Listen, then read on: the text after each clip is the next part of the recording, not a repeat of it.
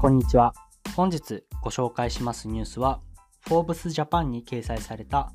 昇進や昇給を求めるときに避けるべき5つの間違いについてです。今回のご紹介します記事は、経済ニュースとかそういった話ではなく、自分のキャリアを見つめる上でのニュースになります。まず、この記事の中では、今、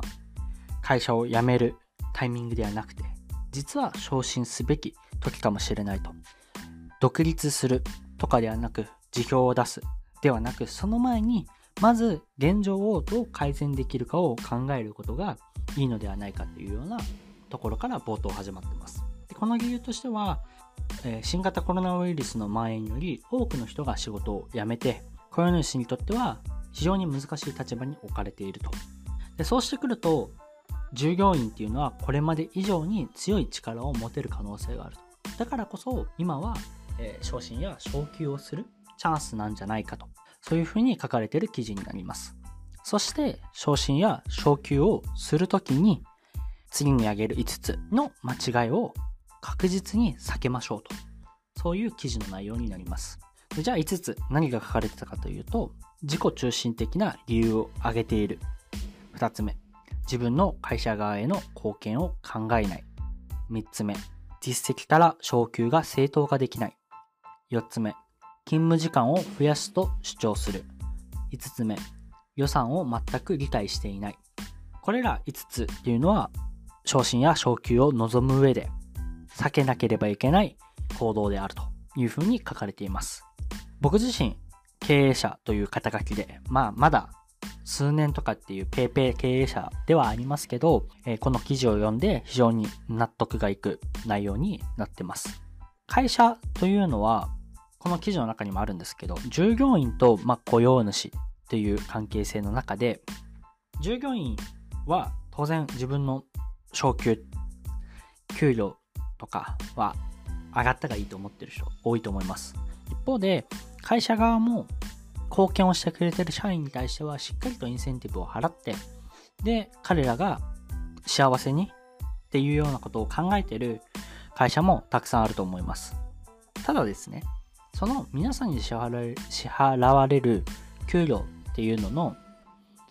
資源っていうのは当然会社が稼いだ会社全体で稼いだお金の中から支払われるわけですよね。そうしてくると、えっと、この5つに上がった自分のためとか会社の貢献を考えないとか自分がこれだけの実績があるから昇給とか昇進が正当なんだっていうまあ、ロジカルな説明ができないとか、あと単純に勤務時間を増やすから、給料を増やしてくれとか、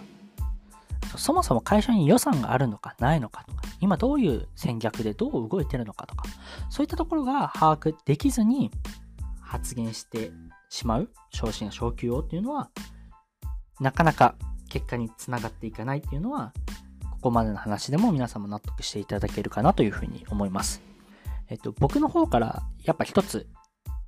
経営者、ペイペイ経営者として、やっぱり思うことは、特に5つ目の予算を全く理解してないっていうのは非常に感じる部分で、僕の周りも新卒の子とか、あのー、何人も知り合いがいて、やっぱ彼らの発言とか聞いてても、自分にかかってるコスト、税金の話であったり、経費の話、もちろんオフィスがあればオフィスの話、光熱費とか、あらゆる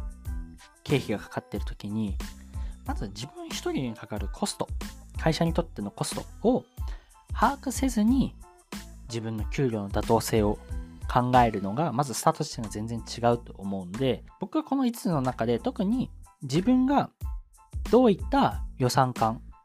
の中で動いてるのかっていうのを把握して、その上で自分の実績とか、諸々を踏まえて、昇進昇給を会社側に伝えていくっていう行動がとても重要なのかなというふうに